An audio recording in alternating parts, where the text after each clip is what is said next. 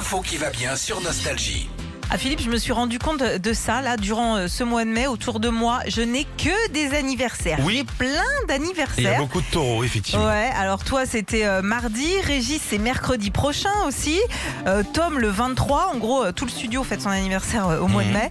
Et apparemment bah, c'est normal, hein, en mai il y a en moyenne 2200 naissances de plus que bah, n'importe quel autre mois dans l'année. Ah, c'est le mois où. où- Ah, d'accord. Ouais, où il y a le plus de naissances. La raison est toute simple. Ah. hein. Bah, tu remontes 9 mois en arrière et hop, boum, des envies de cabriole pendant l'été. hein. On est un petit peu Ça plus fait chaud. quel mois, ça Bah, ça remonte à août, euh, août-septembre. hein. T'es- Tu finis euh, l'été.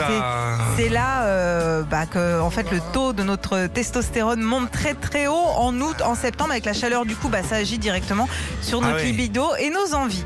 Alors je confirme hein, parce que moi aussi mon petit dernier il est du mois de mai. Ah, Voilà. Alors juste derrière les Ah bah, bébés. tu vas nous raconter ça, on va Non. temps, s'en dire. Donc là, Mathieu était, voilà, était au camping, à Biscarrosse.